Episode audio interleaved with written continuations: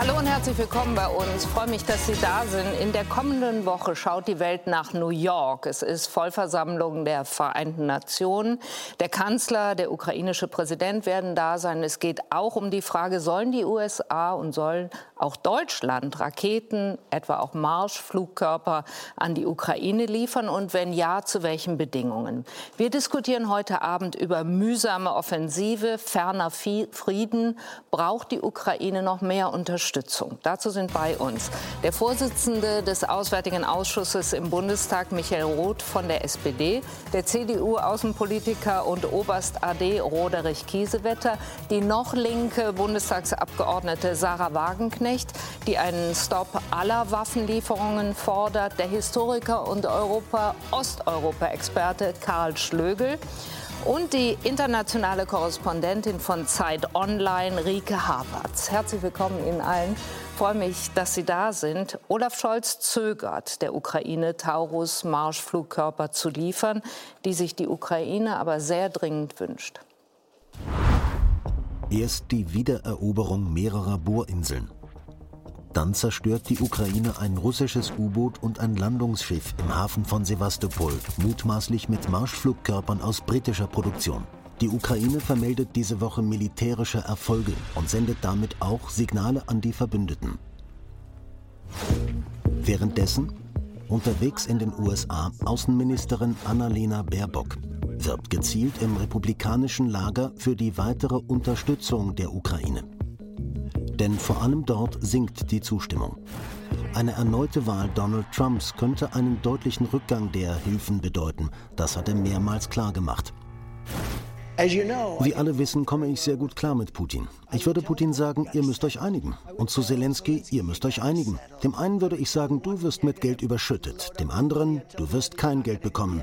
Ich hätte in 24 Stunden ein Ergebnis. Für die Ukraine drängt die Zeit. Sie fordert unter anderem Raketen mit hoher Reichweite und weitere Marschflugkörper, wie zum Beispiel Taurus aus Deutschland, Reichweite bis zu 500 Kilometer. Die Bundesregierung zögert, prüft, ob sich die Reichweite technisch begrenzen lässt, weil diese Waffen sonst von der Ukraine aus Ziele in Russland erreichen könnten. Boris Pistorius verteidigt, die Prüfung brauche Zeit. Ich kann die Frage jetzt auch echt nicht mehr hören. Sie wissen doch, dass die Entscheidung noch nicht gefallen ist. Also kann ich doch auch noch nichts sagen. Und natürlich stehe ich an der Seite unseres Bundeskanzlers. Das versteht sich doch von selbst. Und irgendwann wird eine Entscheidung fallen und die wird dann verkündet und die ist dann in der Welt. Und damit ist eigentlich auch alles zu dem Thema gesagt. Frankreich und Großbritannien haben bereits Marschflugkörper geliefert, allerdings mit geringerer Reichweite als der deutsche Taurus. Und die USA wollen nach US-Medienberichten Atacams-Raketen liefern. Der ukrainische Außenminister kritisiert das deutsche Zögern. Wissen Sie, Sie werden es sowieso tun. Es ist nur eine Frage der Zeit. Und ich verstehe nicht, warum Sie jetzt Zeit verschwenden. Sie haben ein paar Fragen, wir sind bereit, sie positiv zu beantworten. Also lasst uns loslegen. Let's do it. Herr Schlögel, wo Olaf Scholz Besonnenheit für sich reklamiert, sieht äh, Außenminister Kuleba eine bloße Zeitverschwendung. Nimmt der den Kanzler gar nicht mehr ernst? Natürlich nimmt er den Kanzler ernst. Er weiß ja, dass die Bundesrepublik ganz entscheidend für die Bewaffnung der Ukraine eingetreten ist. Was er sagt, ist auf den ersten, im ersten Augenblick vielleicht erstaunlich vom Ton her, mhm. aber dass die Bundesregierung immer wieder gezögert hat mit äh, dem Einsatz und der Lieferung äh, verschiedener Waffen, das ist ja vollständig klar, das ist bekannt. Und äh, dass ein Außenminister eines Landes, das um seine Existenz kämpft, vielleicht auch den Ton der Verzweiflung anstimmt, äh, das ist mehr als, mehr als nachvollziehbar. Und äh, Wer ist gegen Besonnenheit, Nachdenklichkeit? Das ist doch selbstverständlich. Äh, aber in diesem Fall, äh, und die Bilder haben das gezeigt, die Ukraine kämpft. Mhm. Sie kämpft um ihre Existenz und sie hat in den letzten Tagen gezeigt, dass sie auch erfolgreich kämpfen kann mit Waffen, die die Briten, die die Franzosen geliefert haben. Mhm. Und deswegen gibt es eigentlich keinen Grund, zu zögern. Man soll die Waffen liefern, die es der Ukraine erlauben, den Feind aus dem Land zu treiben. Das ist vollständig klar. Und wenn Sie heute in Charkiw oder in Kiew unterwegs sind, die Leute, die... Wo Sie gerade waren, Herr Schlögel? Wo ich gerade war, die Leute fragen, warum gebt ihr uns nicht die Waffen, damit wir Charkiw schützen können? In Charkiw sind gestern nördlich vom Hauptbahnhof wieder Raketen runtergegangen. Und sie haben gelernt, dass man inzwischen Städte schützen kann. Kiew beispielsweise ist besser geschützt. Charkiw ist verwundbar. Und die Bauarbeiter, die dort daran arbeiten, dass die Häuser winterfest gemacht werden, dass die Leute wieder zurück können, die fragen, warum gebt ihr uns nicht die Waffen, damit wir uns verteidigen können?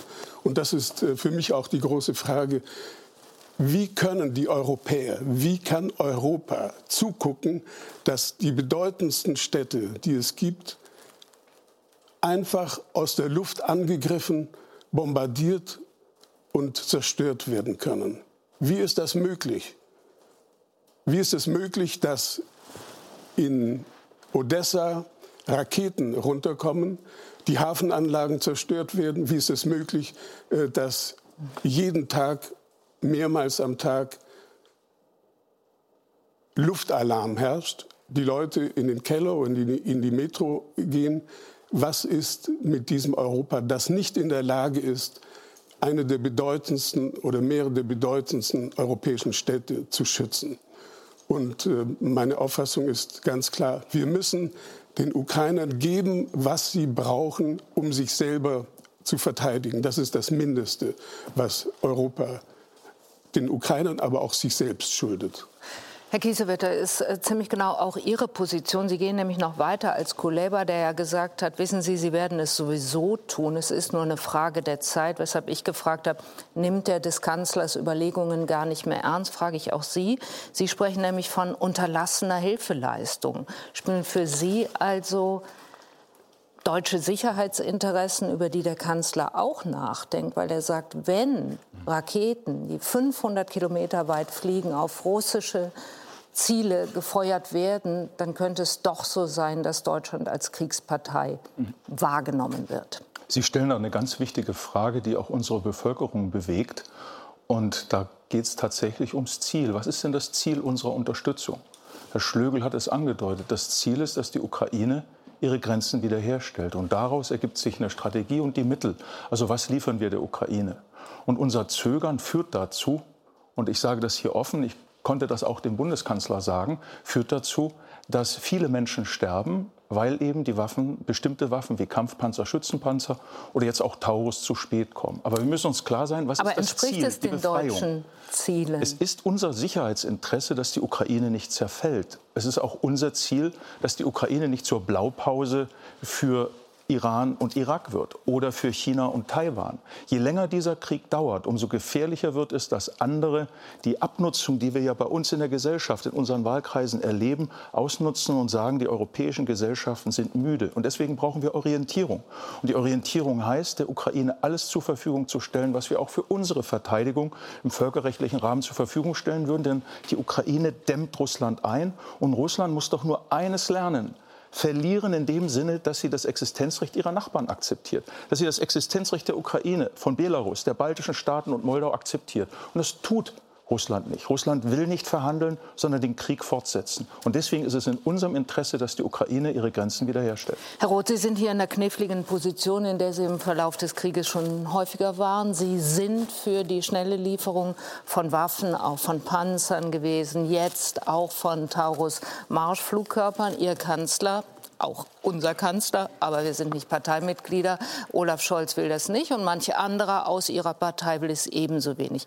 Handelt und zögert der aus guten Gründen in ihrem Empfinden oder ist es bloße Zeitverschwendung, wie äh, Herr Kuleba sagt, oder sogar eine unterlassene Hilfeleistung, wie Roderich Kiesewetter findet? Wann, wenn nicht in Zeiten von eines furchtbaren barbarischen Vernichtungskriegs durch Russland gegenüber der Ukraine, ist es angezeigt, dass wir streiten, dass wir um den richtigen Weg ringen. Da gibt es kein Schwarz-Weiß. Niemand hat von uns eine Blaupause, die man aus der Schublade zieht. So gewinnt man diesen Krieg oder so führt man einen Krieg. Der Bundeskanzler hat es am Ende zu entscheiden und mit seinem Gewissen zu verantworten. Niemand von uns hat das zu tun. Das respektiere ich. Aber, Aber hat er gute Gründe? Sie kennen sie ja. Ich gehöre zum Team Tempo. Team Tempo. Team Tempo und bin dafür, dass wir das Versprechen, was wir der Ukraine gegenüber gegeben haben, erfüllen. Alles, was die Ukraine braucht, um sich zur Verteidigung zeigen und um von Russland erobertes Gebiet wieder zu befreien, sollten wir liefern. Der Bundeskanzler tut dies mit Bedacht, weil für ihn vor allem eines wichtig ist. Er will so eng wie wirklich mit dem wichtigsten Bündnispartner der Ukraine zusammenarbeiten. Das sind die USA. Ohne den amerikanischen Präsidenten, der uns mehrfach den Arsch gerettet hätte, wäre vermutlich die Ukraine schon längst am Boden. Und der Kanzler orientiert sich an den Entscheidungen im Wesentlichen des Weißen Hauses. Und bislang ist auch Joe Biden nicht bereit, Marschflugkörper zu liefern. Ich gehe mal davon aus, sollte es Bewegungen im Weißen Haus geben, dann könnten wir uns dem anschließen, was unser wichtigster Verbündeter in Europa, nämlich Frankreich, schon längst getan hat und was auch ein weiterer wichtiger Unterstützer der Ukraine, nämlich Großbritannien, schon getan hat. Mutmaßlich mit diesen Marschflugkörpern sind ja das Landeschiff und das U-Boot jetzt ja. ähm, in Sevastopol getroffen worden. Also erstmal äh, geht die Ukraine sehr verantwortungsbewusst mit dem Material um, was wir ihr zur Verfügung stehen. Schon jetzt, auch mit der Panzerhaubitze 2000, die eine Reichweite von ungefähr 40 Kilometer hat, könnte die Ukraine russisches Territorium, Staatsterritorium beschießen. Das tut sie aber nicht, weil das eine klare Ansage ist von vielen Verbündeten und sie respektiert das. Also habe ich sind aber etliche Drohnen nach Russland äh, geflogen. Für mich ist entscheidend das Völkerrecht. Und das Völkerrecht sagt ganz klar, dass man militärische Ziele, aber keine zivilen Ziele attackieren darf. Also die Ukraine orientiert sich ja nicht an diesem furchtbaren Treiben Russlands. Mhm. Russland attackiert tagtäglich zivile Ziele, Kindergärten, Schulen, Krankenhäuser, Wohnungen oder auch Kraftwerke. Und das tut die Ukraine nicht. Und am Ende ist es entscheidend, dass die Ukraine in eine neue Dynamik kommt. Und dass sie sich so schwer tut mit der Offensive, hat ja im Wesentlichen zwei Gründe. Einmal mhm. hat Russland diese Grenzregionen, die erobert worden sind von Russland, vermint. Und im Gegensatz zu Herrn Putin, der sich nicht um das Leben von schlecht ausgebildeten jungen Männern, die in den Krieg ziehen müssen, schert, versucht die Ukraine so weit wie irgend möglich Menschenleben zu retten. Eigenes Menschenleben, aber auch anderes Menschenleben. Und das respektiere ich erst einmal. Und das ist auch ein Gebot der Humanität, was nicht zu kurz kommen darf.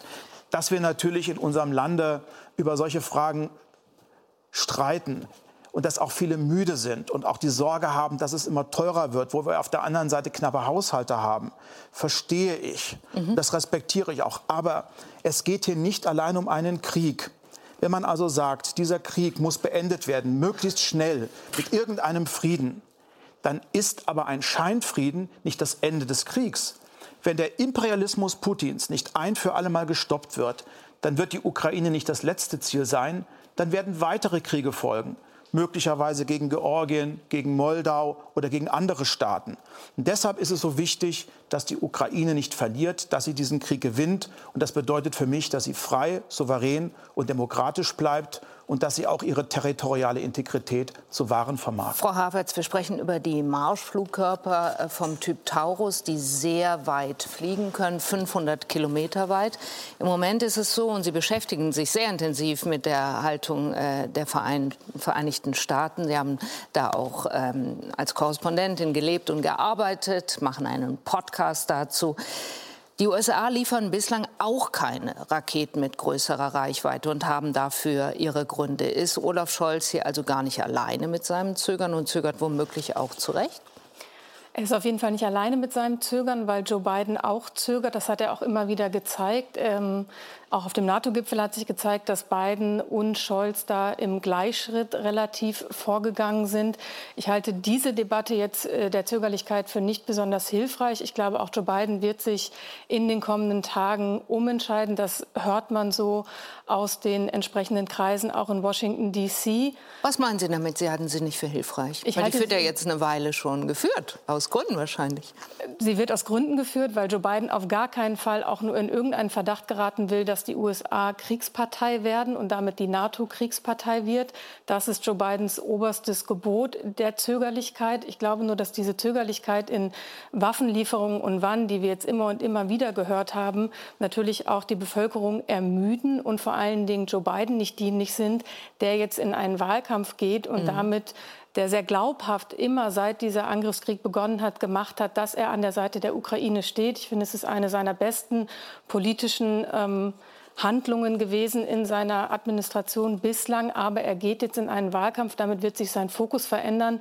Er steht unter Druck und er wird auch die Ukraine unter Druck setzen, dass etwas passieren muss. Und dafür wäre es eigentlich ihm dienlich, dass diese Entscheidung schneller kommt, weil mit diesen Waffensystemen die Ukraine mehr befähigt wäre, zum Beispiel russische Infrastruktur anzugreifen und zu zerstören und damit Putin weiter unter Druck zu setzen, damit dann überhaupt in einem noch noch nicht überhaupt akut absehbaren Zeitfenster vielleicht etwas wie eine Verhandlung, die wirklich eine Verhandlung ist und nicht eine Scheinverhandlung, weil sie nur zu Putins Bedingungen vollzogen werden würde, möglich sein kann. Das heißt, es muss eigentlich in Bidens Interesse sein und damit auch in Scholz Interesse, diese Entscheidung früher zu treffen. Und ich glaube, so entemotionalisierte Debatten helfen eben auch nicht, Unterstützung in der Bevölkerung aufrechtzuerhalten. Frau Wagenknecht, Olaf Scholz will technisch ausgeschlossen wissen. Das lässt er prüfen und die Industrie hat ihm einen Hinweis gegeben, das kann wohl klappen. Will technisch ausgeschlossen wissen, dass diese Taurus-Marschflugkörper auch Ziele äh, in Russland erreichen können. Wir haben Sie selten den Kanzler loben hören. Tun Sie es an der Stelle?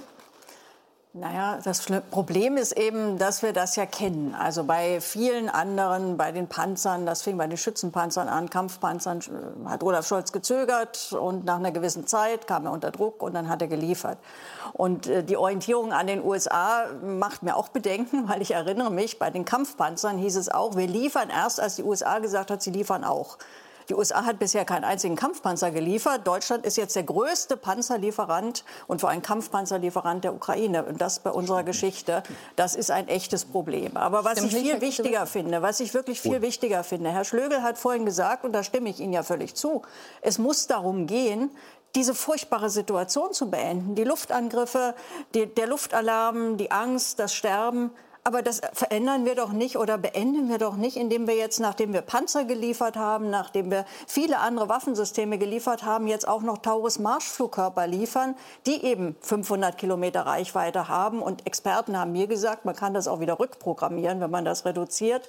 Ich bin kein Militärexperte, ich kann das nicht einschätzen, aber zumindest scheint das möglich zu sein. Das ist übrigens auch eine Waffenart, die sogar nuklear bestückbar ist, die wirklich äh, die, die bunkerbrechend ist. Also das ist jetzt nicht irgendwie ein, ein einfacher Marschflugkörper, das ist schon etwas komplexeres. Und und es wird übrigens auch durch Geodaten gesteuert, die von der Bundeswehr sind. Also es wird nicht über Satellit gesteuert. Das heißt, mit, diesem, mit dieser Lieferung gehen wir, werden wir noch mal einen Schritt mehr Kriegspartei, ohne dass es irgendeine relevante Hoffnung gibt, dass man damit den Krieg beendet.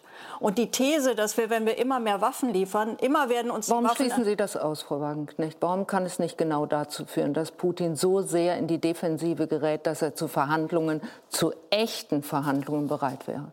Also bisher wurde jedes, Waff, jedes Waffensystem wurde uns als Gamechanger verkauft. Es wurde auch gesagt, ja. wenn, wir, wenn wir den Leopard liefern, dann kann der Krieg schnell beendet werden. Und wir sehen jetzt, die Ukraine führt seit drei Monaten eine Offensive. Die Schätzungen sind, dass sie zwischen 1 und 2 Prozent des besetzten Territoriums zurückerobert haben. Dafür haben sie Tausende, vielleicht Zehntausende junge Männer in den Tod gehen lassen. Und wie lange soll das noch so weitergehen? Und jede Zerstörung in Russland wird ja von Russland dann wieder mit Zerstörungen in der Ukraine beantwortet. Das fing ja bei der Krimbrücke an. Also, dass die Russen angefangen haben, Infrastruktur in der Ukraine zu bombardieren, war, nachdem die Krimbrücke angegriffen wurde. Und es ist jedes Mal eine Eskalation. Eskalation.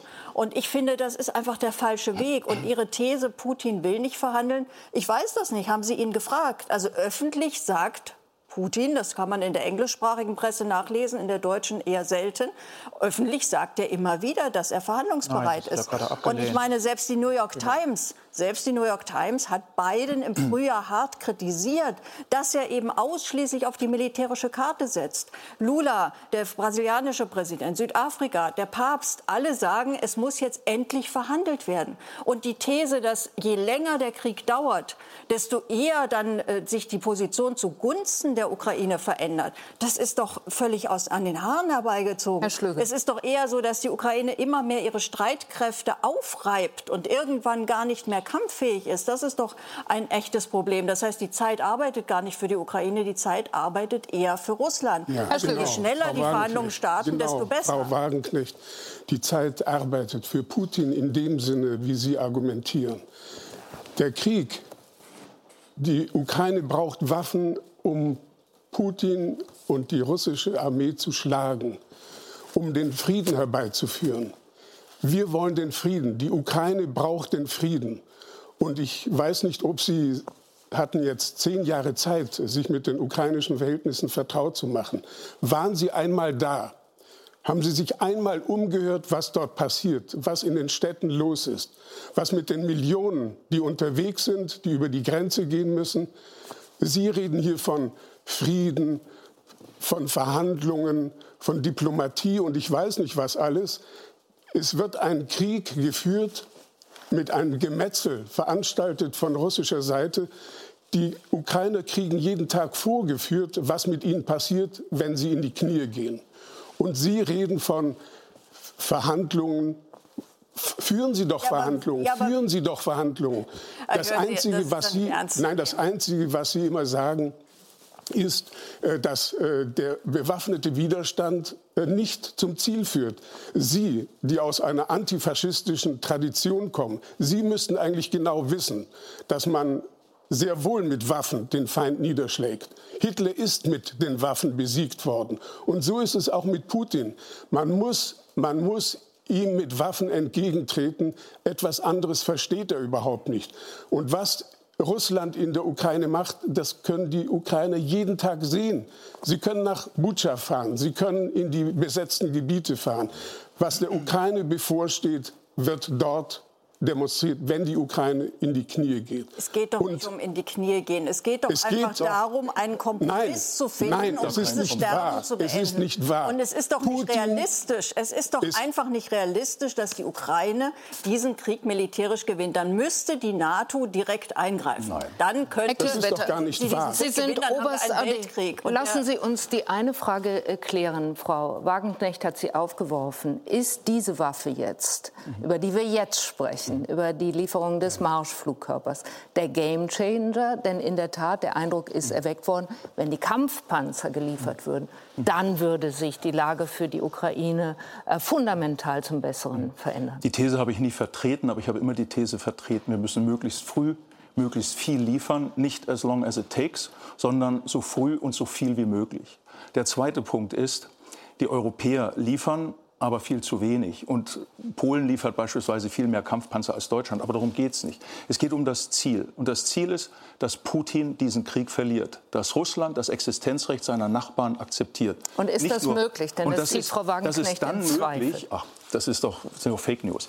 Das, was möglich Wieso? ist, man kann was, die Frage was, stellen. Ja, sicher kann man die Frage stellen, aber der Punkt, natürlich bewegt sich die Front, aber die Ukraine geht sehr sorgfältig mit ihren sehr gering vorhandenen Truppen um und sehr sorgfältig mit den gelieferten Waffen. Das Entscheidende ist, dass die Ukraine sich an alle Vorgaben der Amerikaner, Briten und Franzosen gehalten hat. Michael Roth und ich waren letzte Woche Zeugen. Ähm, das ging den ganzen Tag. Ähm, wir waren am Anfang der Veranstaltung dort und dann auch im Laufe des Tages sich öfters. Da ging es um die Entführung von ukrainischen Kindern durch Russland. Russland brüstet sich, 740.000 Kinder entführt zu haben. Das mit neuem Namen und mit neuem Geburtsdatum zur Adoption freizugeben. Das Rote Kreuz sagt, es sind etwa 200.000. Die Ukrainer sagen, Wir haben den Nachweis, dass es mindestens 19.600 Kinder sind und 374 haben sie zurückgeholt. Und wir sprachen mit einem der Kinder. Moment, das sind und das ist, deutliche das ist, Unterschiede in den und, Zahlen. Ja, ne? aber das Entscheidende ist, dass die Ukraine nicht übertreibt. Und ich halte mich ans Rote Kreuz, das von über 200.000 spricht. Aber die Dann Ukraine, übertreibt das Rote Kreuz? Verstehe das, ich das nein, die? Russen übertreiben mit 740.000. Aber Sie die haben gesagt, es Ukrainer sind in Wahrheit die 19.000? Ukrainer nehmen nur das, was sie ausdrücklich belegen können und wo sie exzellente Nachweise haben Okay. mit Namen und Daten. Und uns geht es darum, dass es alles getan wird, dass diese Kriegsverbrechen, dieses Völkermordvorgehen, das völkermordartige Vorgehen Russlands eingedämmt wird. Und deshalb wirkt Taurus sehr intensiv auf die Versorgungslinien der Krim. Und das ist eine Waffe, die schonend vorgeht, weil sie Versorgungslinien zerstört, Betriebsstofflager, Munition und die etwa 40.000 russischen Soldaten, die auf der Krim sind, zum Aufgeben zwingt. Und was wäre fataler, wenn die russischen Soldaten Hoffen Sie aufgeben? das oder ist das gesichert? Das ist, ist keine Hoffnung, das ist gesichert. Aber dazu müssen wir mehr tun. So wie die Briten und Franzosen Verträge mit der Ukraine abgeschlossen haben, die Amerikaner Verträge mit den Ukrainern abgeschlossen haben, müssen auch wir Deutschen über den Einsatz von Taurus Verträge abschließen. Entscheidend ist, dass die 40.000 Soldaten, die auf der Krim sind, wie soll ich sagen, äh, Putin hohnlachend widersprechen. Putin hat Witwen und Müttern, die ihre Söhne verloren haben, gesagt, sind sie froh, dass ihre Söhne im Krieg fallen und nicht an Alkoholismus sterben. Und wir wollen, dass die russischen Soldaten auf der Krim aufgeben, zurückkehren und sagen, wir können diesen Krieg nicht gewinnen. Russland leidet ungeheuer unter dem Krieg, aber viel mehr, und das ist der Whataboutism von, von Frau Wagenknecht, viel mehr leidet die Ukraine. Sie ist angegriffen, sie hat Hunderttausende Gefallene, sie hat zerstörte Ziele. Die Russen greifen hundertmal so viel zivile Ziele an, Elektrizitätswerke, Krankenhäuser, äh, Schulen, alles hat Michael Roth vorhin schon angesprochen, hundertmal mehr als, als militärische Ziele. Die militärischen Ziele ist nur ein Ausschnitt. Und wenn wir Waffensysteme liefern, dann ist das auf einer Frontlänge, die von Flensburg bis Mailand geht. Und dafür 16 Panzer aus Deutschland, 200 aus Polen. Das ist sehr wenig. Deswegen muss mehr geschehen. Und Taurus hat durch seine Abstandsfähigkeit und präzise Zerstörungswirkung, das mit dem Nuklearen ist auch Fake News, hat Das exzellente, hat eindeutig. exzellente Also wirklich Fake Möglichkeiten. News, man und das der ist, äh, also. Frau Wagenknecht, es wird nicht besser, wenn Sie Falschheiten bereiten. Also das ist der Kernpunkt und deswegen werden wir am Montag bei der UNO einen Fortschritt erleben und am Dienstag ist ein Rammstein-Treffen und da werden wir bestimmte Neuerungen erleben, die Omid Nuripur schon letzte Woche angekündigt hat. Ich bin Nämlich? fest davon überzeugt, dass wir in der kommenden Woche ein Datum bekommen, bis wann Taurus, bis wann F-16, aber eben auch bis wann Attackams geliefert werden. Frau Wagenknecht, Sie sind ja ohnehin gegen alle Waffenlieferungen, weil Sie an die Ukraine, weil Sie sagen, es verlängert das Sterben, es verlängert das Töten. Sprechen Sie der Ukraine damit das Selbstverteidigungsrecht eigentlich ab?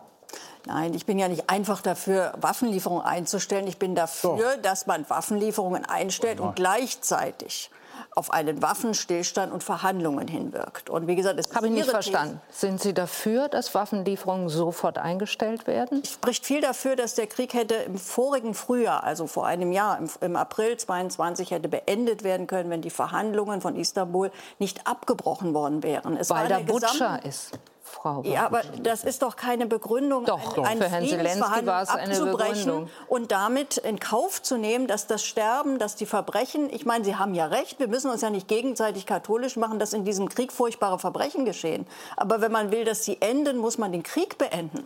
Und deswegen war es natürlich Putin falsch, müsste den Krieg man beenden, Frau Wagenknecht. Das wäre die einfachste Lösung. ja, klar kann man sich das wünschen, dass Putin seine Truppen zurückzieht, alles ist gut. Das wird er aber nicht tun. Also muss man einen Kompromiss finden, Wagenknecht. weil es einfach keine militärische Lösung gibt. Der Krieg Natürlich geht ein Jahr nach, des, nach dem nächsten Frau weiter. Das. Sterben geht weiter und die Eskalationsgefahren werden immer größer, je tiefer wir uns in diesen Krieg Frau reinziehen lassen. Wagner, Sie haben sich schon einmal fundamental in Wladimir Putin getäuscht, nämlich das letzte Mal, als Sie das bislang letzte Mal, dass Sie hier in der Sendung waren, am 20.02.22, also vier Tage bevor jener Wladimir Putin diesen Krieg gegen die Ukraine beginnt. Sie täuschen sich fundamental. Das möchte ich mir mit Ihnen noch mal anschauen. Ich meine, Russland, das ist ja relativ deutlich, haben faktisch kein Interesse daran, in die Ukraine einzumarschieren. Natürlich nicht. Woran Also, machen Sie das fest und woraus könnte man das ablesen, wenn man Ja, sieht, Sie- welche Truppenverbände da aufmarschieren, wenn man dann, wenn Sie dann sagen, die hätten faktisch kein Interesse einzumarschieren? Warum gehen Sie Ja, was dahin? soll Ihnen denn das bringen? Also es ist doch ganz klar, das haben ja auch die Russen immer wieder deutlich gemacht. Es geht ihnen nicht darum, die Ukraine zu besetzen. Es geht ihnen darum, Sicherheitsgarantien zu bekommen. Dass Sie sich also fundamental in Wladimir Putin getäuscht haben, räumen Sie dann auch ganz schnell ein, werden am 25.02.22 in der Zeitung Welt zitiert. Äh, können wir kurz einblenden, dass Putin tatsächlich so weit gehen würde, wie er es getan hat, hätte ich nicht für möglich gehalten. In der Einschätzung seiner Person und Berechenbarkeit habe ich mich leider geirrt. Für diesen völkerrechtswidrigen Krieg gäbe es keine Rechtfertigung oder Entschuldigung. Wenn das so ist, Frau Wagenknecht, und wenn wenn das Ihre Überzeugung ist, dann verstehe ich überhaupt nicht, dass Sie weiterhin davon sprechen, es sei immer auch um die Frage gegangen, wird die Ukraine Teil der amerikanischen Einflusszone? Ja, Sie führen das weiter aus, geht noch weiter, sagen Sie, die Ukraine sei für Russland eine Region von existenziellem Interesse. Und wenn man dann alle russischen Protestnoten ignoriert, dann riskiere man, dass dort ein solcher Krieg ausbricht. Nee, der wird ja begonnen. Damit geben Sie Putin doch nach wie vor, und das sagen Sie im Juni 23 dieses Jahres, geben Sie ihm nach wie vor eine Rechtfertigung und Entschuldigung für sein Tun. Warum machen Sie das, nachdem Sie so viel wissen, was da an Verbrechen ich geschehen ist? Ich habe diesen ist? Krieg nie gerechtfertigt. Ich halte diesen Krieg für ein Verbrechen, so wie ich jeden Krieg für ein Verbrechen halte. Aber ich finde, aber dass Sie man geben alles Putin eine Entschuldigung und eine Rechtfertigung. Es ist keine Entschuldigung. Man muss doch bei Kriegen darauf achten, warum sie ausgebrochen sind, warum sie begonnen wurden. Und dieser Krieg ist kein Krieg, der aus nationalistischen Gründen begonnen wurde, sonst wäre er schon früher begonnen worden. Es ist ein geostrategischer er ist ja 2014 Krieg. begonnen worden. Es ist ein geostrategischer Krieg und es geht darum, das haben die Russen ja auch immer wieder deutlich gemacht, dass sie nicht akzeptieren und das habe ich übrigens auch in ihrer Sendung gesagt, dass sie das sogar mit Militär militärischen Mitteln verhindern wollen, dass die Ukraine ein militärischer Vorposten der Vereinigten Staaten wird mit Militärstützpunkten und Raketenbasen. Das ist der Kern des Konflikts. Und das und ist keine Rechtfertigung? Nein, das ich ist keine Rechtfertigung, daraus eine Rechtfertigung finde, dass man aus Putins diesen Gründen einen Krieg Und ich frage darf. mich, warum machen Sie das, Frau Wagenknecht? Wenn Sie doch zugeben müssen, Sie haben sich fundamental geirrt. Nein, Sie haben nein, gesagt, hab der Mann macht das nicht. Doch. Ich habe mich daran geirrt, dass ich nicht dachte, dass der Einmarsch unmittelbar bevorsteht. Das habe ich tatsächlich auch eingeräumt. Das Sie sagen, er hat faktisch kein Interesse. Ja, er hat faktisch. Aber er hat es gemacht? Ja, weil er, und das habe ich aber auch in Ihrer Sendung gesagt, eine solche Militarisierung und eine solche Ausweitung der amerikanischen Einflusszone auf die Ukraine mit allen Mitteln verhindern wollte. Und wenn wir uns das umgekehrt vorstellen, die Russen oder auch die Chinesen würden in Kuba oder in Mexiko ein Militärbündnis versuchen zu installieren. Die Amerikaner würden sofort militärisch reagieren, so wie sie ja auch damals in den 60er Jahren einen dritten Weltkrieg riskiert hätten um sowjetische Raketenbasen und Raketen auf Kuba zu verhindern. Das ist die Sachlage, um die es geht. Und deswegen also ist der Krieg nicht gerechtfertigt, aber es wäre ein Kompromiss Lösungsweg, genau auf diesen Weg zu verzichten. Also nach allem, was geschehen neutral. ist, Frau nach allem, was Putin mit diesem Krieg in der Ukraine verbrochen hat, ja, sagen Sie das immer heißt, noch. Aber ich meine, das ist doch keine Rechtfertigung, um ihn fortzuführen. Das ist doch ein Grund. Nein, mehr, es gab gar um keine Rechtfertigung, um ihn zu beginnen. beginnen. Ja, natürlich gibt es keine Rechtfertigung, um ihn zu begehen. Jetzt tobt dieser Krieg. Menschen sterben. Nein, er jeden tobt nicht. Tag. Er ist begonnen worden. Ja, aber er wird geführt. Es gibt jemanden, zum Beispiel den russischen Präsidenten, der das will, dass es immer weitergeht. Wiewohl er Na, um die Verluste nicht, aus will, seiner, seines eigenen Landes Man muss doch weiß. gucken, warum gibt es so viele Länder auf dieser Welt, die die westliche Sicht nicht mehr teilen. Die sagen, es wäre möglich, mit Verhandlungen diesen Krieg zu beenden. Warum sagen das so viele? Weil es offenbar ein solchen Weg gäbe. Warum hat selbst die Pentagon-nahe Denkfabrik Rand Corporation im Frühjahr den Präsidenten kritisiert, hat gesagt, militärisch können wir diesen Krieg nicht entscheiden. Wir müssen auf den Verhandlungsweg gehen. Zelensky Warum hat, hat im Frühjahr auch die New York Times sehr klar den Präsidenten angeboten, kritisiert? Zelensky hat angeboten, Verzicht auf die Krim, Verzicht auf die NATO-Mitgliedschaft, Verzicht auf die von Russland 2014 besetzten Gebiete. Und die russische Antwort war Butscha, Irpin, Mariupol. Das heißt also, alle, genau Angebote, das, alle Angebote Zelenskys sind in den Wind geschlagen worden. Nein, das wieso war ja genau ein, der Rahmen Ukraine, des. Wieso soll eine Ukraine war doch jetzt genau noch der solche Verhandlungen zustimmen, die quasi der ukrainischen Bevölkerung nur die Flucht übrig lassen. Was soll denn die ukrainische Bevölkerung in einem geteilten Land machen? Und deshalb müssen wir alles tun, dass die also Ukraine die in ihren Grenzen von 91 Sie haben doch gerade, Sie haben doch selbst gesagt, Sie haben selbst gesagt, der Kompromiss war, der Kompromiss von streiten. Istanbul war, dass die Russen sich zurückziehen hinter die Linien des 22. Februar. Das Einzige, was russisches Territorium geblieben wäre, wäre die Krim. Auf der Krim um ehrlich zu sein, glaube ich nicht, dass sehr viele Menschen dort leben, die sich nach einer Rückeroberung durch die Ukraine sehnen. Die haben auch wenig Grund dazu, weil die ukrainische Beauftragte hat schauen gesagt, wir, dass sie 800.000 russisch sprechen. Schauen wir durchaus historisch drauf. Sie sind Historiker. Sie beschäftigen sich seit Jahrzehnten mit Russland und auch dem postsowjetischen System.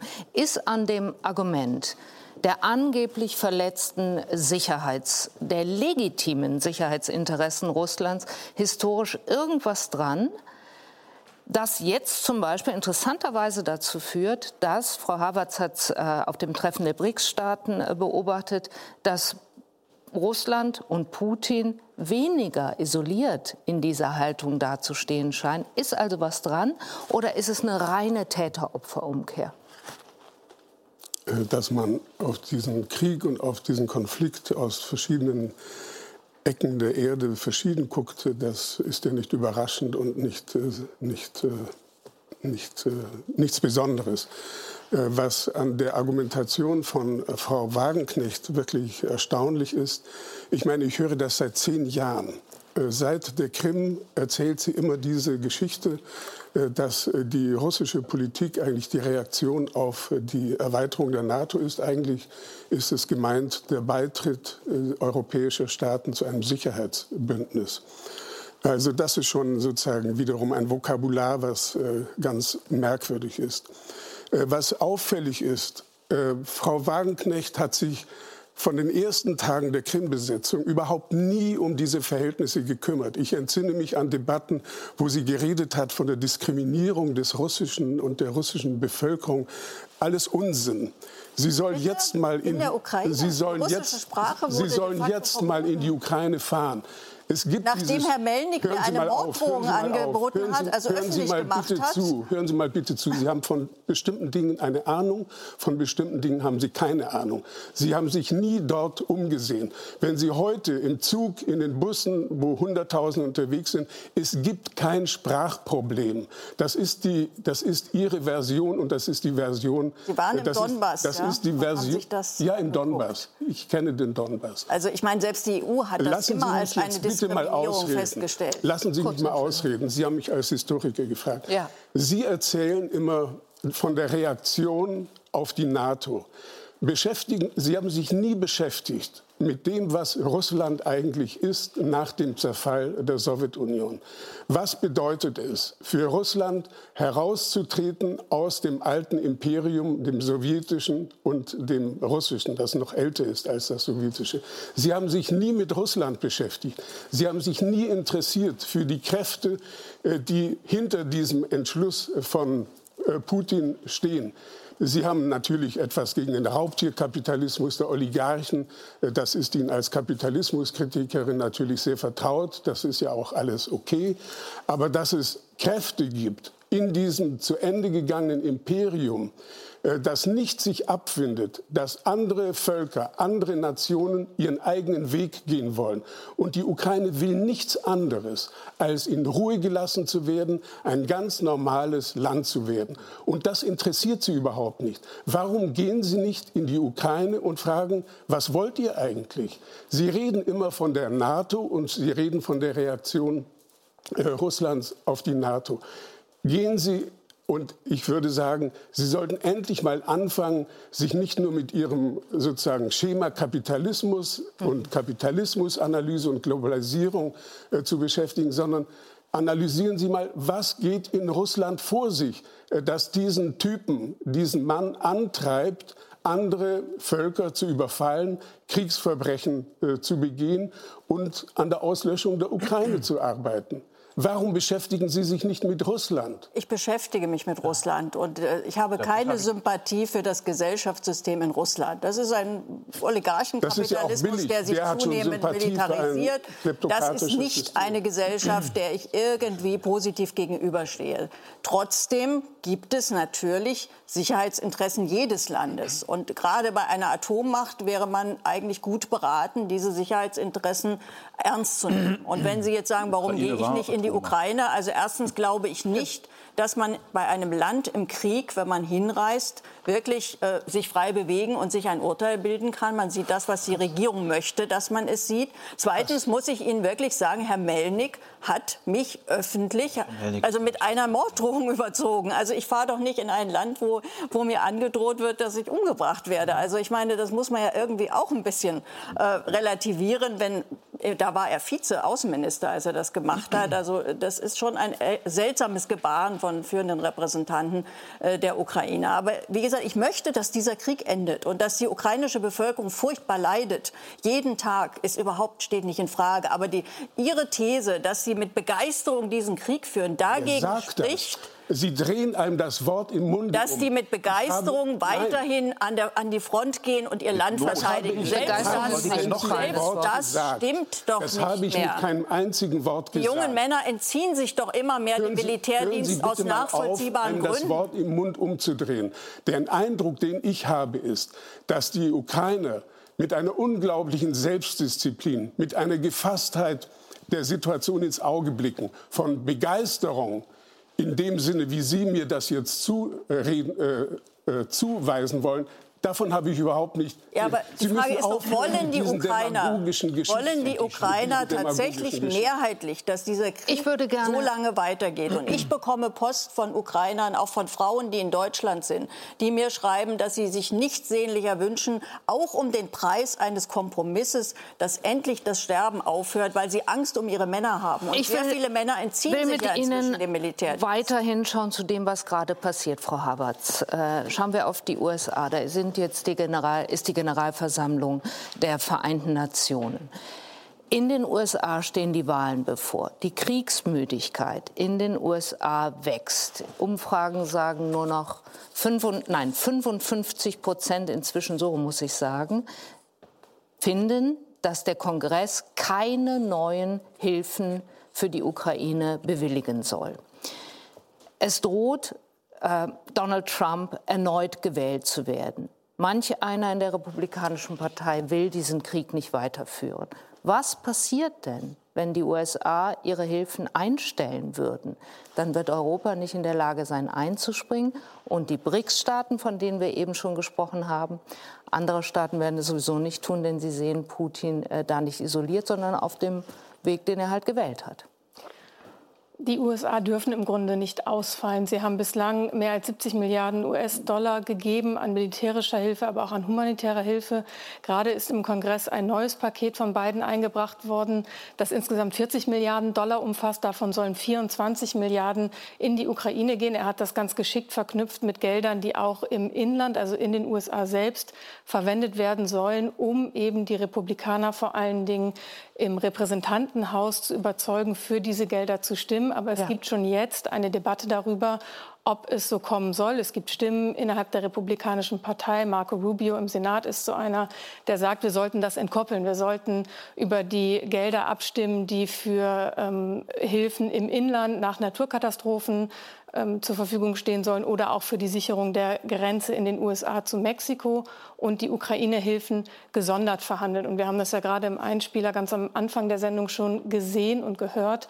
Wenn Donald Trump noch einmal Präsident werden sollte, und das ist alles andere als ausgeschlossen, trotz aller mhm. Verfahren, die mhm. gegen ihn laufen, dann hat er angekündigt, wie er das immer so tut, in einer, innerhalb eines Tages würde dieser Krieg beendet werden, was nicht wahrscheinlich ist, natürlich nicht, aber er würde auch die Ukraine-Hilfen einstellen. Selbst sollte Trump nicht Präsident werden oder ein anderer Kandidat da sein, wie zum Beispiel Ron DeSantis, der sagt Ähnliches. Das heißt, es gibt eine Fraktion innerhalb der Republikanischen Partei, die definitiv äh, dafür ist, diese Hilfen einzustellen. Und wenn diese Hilfen ausfallen, und das mag uns jetzt alles noch sehr weit weg erscheinen, mhm. weil diese Wahl erst im November 2024 ist, wir sehen aber auch, wie lange dieser Angriffskrieg schon läuft und dass das derzeit nicht abzusehen ist, dass er endet. Und ich widerspreche da auch ausdrücklich Ihnen, Frau Wagenknecht, dass mit der Einstellung von Waffenlieferungen dann ein Kompromiss gefunden werden könnte auf diplomatischer Ebene, der auch der Ukraine gerecht wird. Das heißt, es muss eigentlich zwei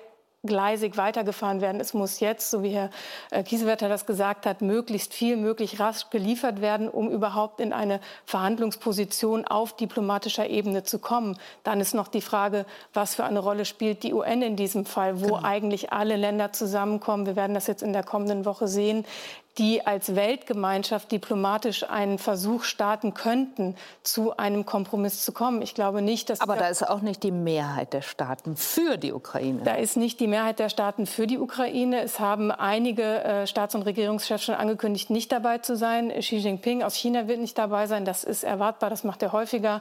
Putin wird natürlich nicht dabei sein. Er schickt Lavrov. Aber auch Macron kommt zum Beispiel nicht und auch der äh, britische Premier kommt nicht. Und das ist eigentlich aus meiner Sicht ein schlechtes Zeichen. Die deutsche Regierung ist sowohl mit Kanzler Scholz als auch mit Außenministerin Annalena Baerbock vertreten, was zeigt, dass dort versucht werden soll, die UN zu stärken. Aber die UN ist auch in der Krise. Aber ich glaube, das kann nur der Weg sein, zu versuchen, auf dieser Ebene, wo sich die Staaten treffen, die unterschiedliche Ansichten auf diesen Angriffskrieg haben, um dort auch auf dieser Ebene weiterzureden. Und die G20 haben das ja gerade gezeigt bei ihrem Gipfel mhm. in Indien, dass es nur eine mühsame gemeinsame Abschlusserklärung gab, in der der Angriffskrieg nicht so scharf verurteilt wurde wie im vergangenen Jahr.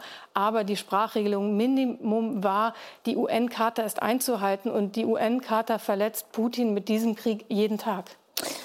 Arbeitet die Zeit inzwischen also für Putin, wenn wir all das aufnehmen, was auch Frau Havertz gesagt hat, die Kriegsmüdigkeit nimmt zu? Auch in äh, Deutschland ist es so, das sind immer noch äh, große Zahlen von Unterstützung. Für die militärische Unterstützung waren im Juni, Juli 22 70 Prozent der Befragten. Im Juni 23 sind es 62 Prozent, sind also acht Prozentpunkte weniger. 62 Prozent finde ich ist immer noch eine sehr, sehr hohe Zahl. Aber nehmen wir auch das als eine veränderte äh, Wahrnehmung. Dann die Neuordnung äh, der Welt, die sich auf dem G20-Gipfel, auf dem äh, Treffen der BRICS-Staaten im August gezeigt hat. Arbeitet all das für Putin? Nein. Putin hat sich überlebt. Die Frage ist nur, wie viele Menschen er noch in den Abgrund reißt und auch noch für deren Ermordung verantwortlich zeichnet. Ich bedanke mich ja immer für die Einladung, Frau Will, aber ich bin nicht hierher gekommen, um mich jetzt an der Frau Wagenknecht abzuarbeiten. Äh, ich will Müssen Sie auch Sie einmal auch in Schutz nehmen. Äh, sie hat sich ja nicht alleine geirrt mit dem Angriff. Viele haben sich geirrt. Teile weil wir, alle nicht, weil wir alle nicht verstanden haben oder viele nicht verstanden haben, die immer wieder bekundeten klaren Aussagen von Putin zu deuten. Mhm. Es geht ihm nicht um einen Krieg mit einem Nachbarn. Er spricht der Ukraine, aber auch Belarus das Existenzrecht ab. Es sind für ihn keine eigenständigen, ja. souveränen Staaten, mhm. die ein eigenes Recht haben, sondern er will sie sich einverleiben. Deshalb wird er nicht bei der Ukraine Halt machen. Er möchte im Prinzip die alte Sowjetunion mit anderen Vorzeichen wieder aufleben lassen. Und dann möchte ich noch mal dieses Sicherheitsargument hier noch mal beleuchten, weil es ja ganz viele Bürgerinnen und Bürger gibt, die uns in die Mitverantwortung nehmen für diesen Krieg. Wer ist uns? Uns, den Westen, natürlich die USA. Ähm, die Finnlandisierung der Ukraine ist ja von Herrn Putin immer wieder eingefordert worden. Also ein Neutralitätsstatus, niemand möge sich einmischen. Was ist das Ergebnis vom Krieg? Inzwischen ist Finnland Mitglied der NATO. Mhm. Schweden, Mitglied der NATO. Staaten, die nicht im Verdacht stehen, irgendwie militaristisch geprägt zu sein. Es gibt also eine ganz konkrete Angst vor dem russischen Imperialismus.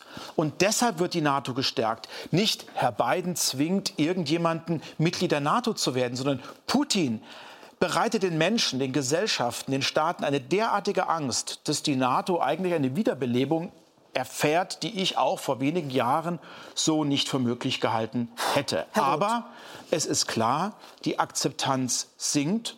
Umso wichtiger ist es, dass wir gute Argumente liefern mhm. und dass wir immer wieder auch deutlich machen, warum es in unserem Interesse ist, dass wir die Ukraine unterstützen. Der NATO-Generalsekretär Stoltenberg ja. hat gerade Deutschland gemahnt. Er hat gesagt, die Verteidigungsausgaben sind überhaupt nicht im Rahmen dessen, was verabredet ist. Er hat gesagt, Deutschland muss seine Verteidigungsausgaben deutlich annehmen. Zwei Prozent des Bruttoinsatzprodukts müssten es mindestens sein. Da sind wir aber gar nicht, sondern gerade mal bei rund 1,4 Prozent.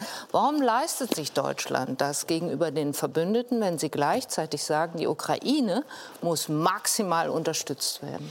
Erstmal unterstütze ich maximal den Bundeskanzler, der ja mit seiner Zeitenwende-Rede ein Versprechen abgegeben hat. Ja, da hat er auch gesagt, 2 mehr als 2 Prozent. 100 Milliarden Euro Sondervermögen und das müssen wir jetzt umsetzen. Und ich gebe Ihnen und recht, ich habe nicht den Eindruck, dass in der Politik, aber auch in unserer Gesellschaft schon angekommen ist, dass wir uns ausschließlich auf die Vereinigten Staaten von Amerika werden verlassen können. Das heißt, wir müssen mehr tun.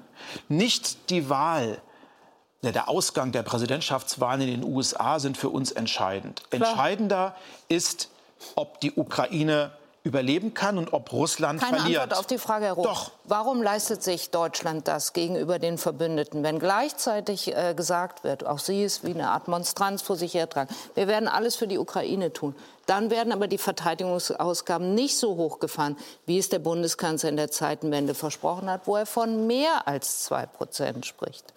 Also der Bundeskanzler hat immer wieder betont, er steht zu seinem Wort, aber dafür braucht er auch parlamentarische Mehrheiten. Und ich setze mich in meiner Fraktion mit vielen glaube, anderen dafür ein, dass wir das im Haushalt auch so bewerkstelligen. Das ist jetzt in den nächsten Jahren ein schwieriger Weg. Aber wenn Putin gewinnt, dann werden wir nicht ein Sondervermögen von 100 Milliarden Euro und 2 Prozent brauchen, dann werden wir deutlich mehr Geld brauchen. Und ich stimme Ihnen zu.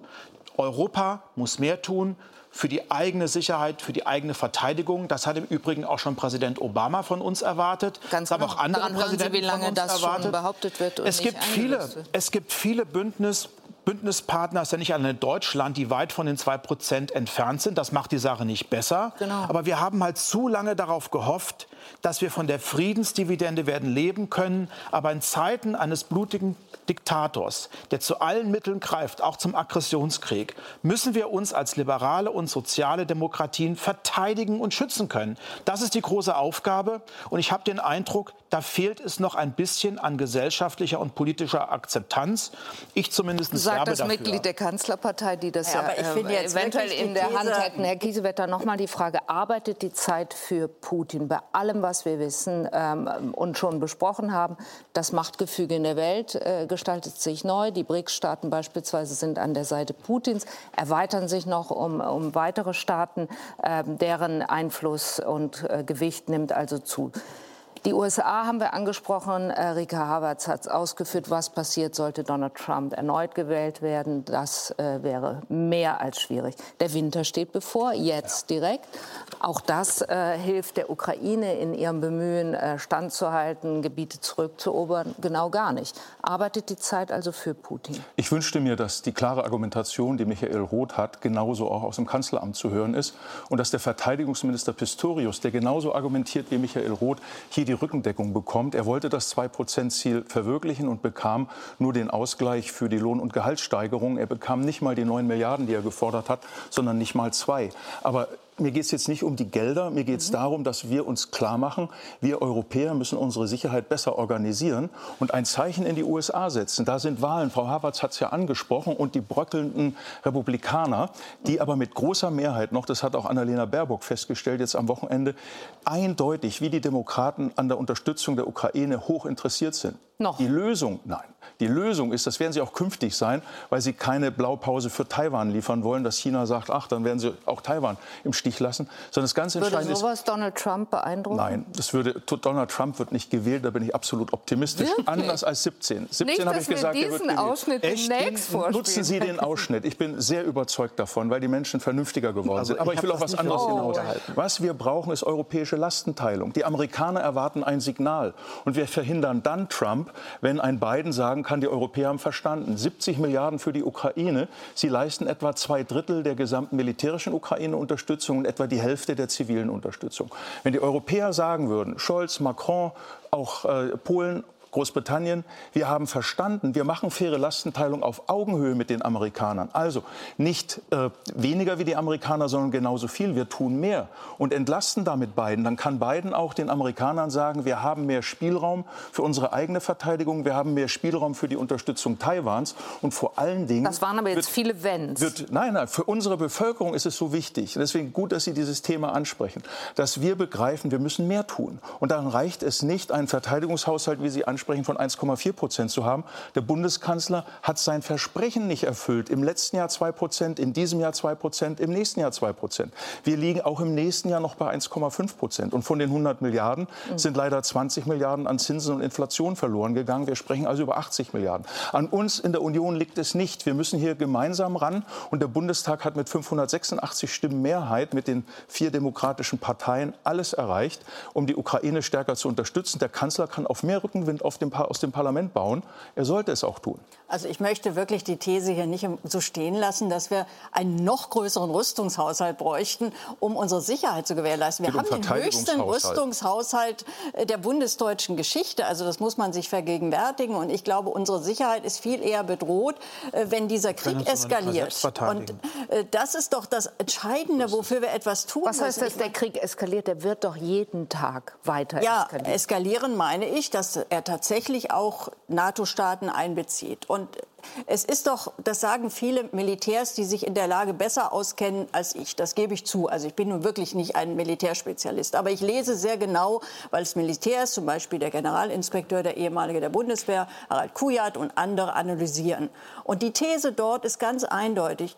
Das, was der Ukraine am meisten fehlen wird, also jetzt schon, was ihr am meisten ausgeht, sind nicht Waffen, sondern einsatzfähige und einsatzbereite Soldaten.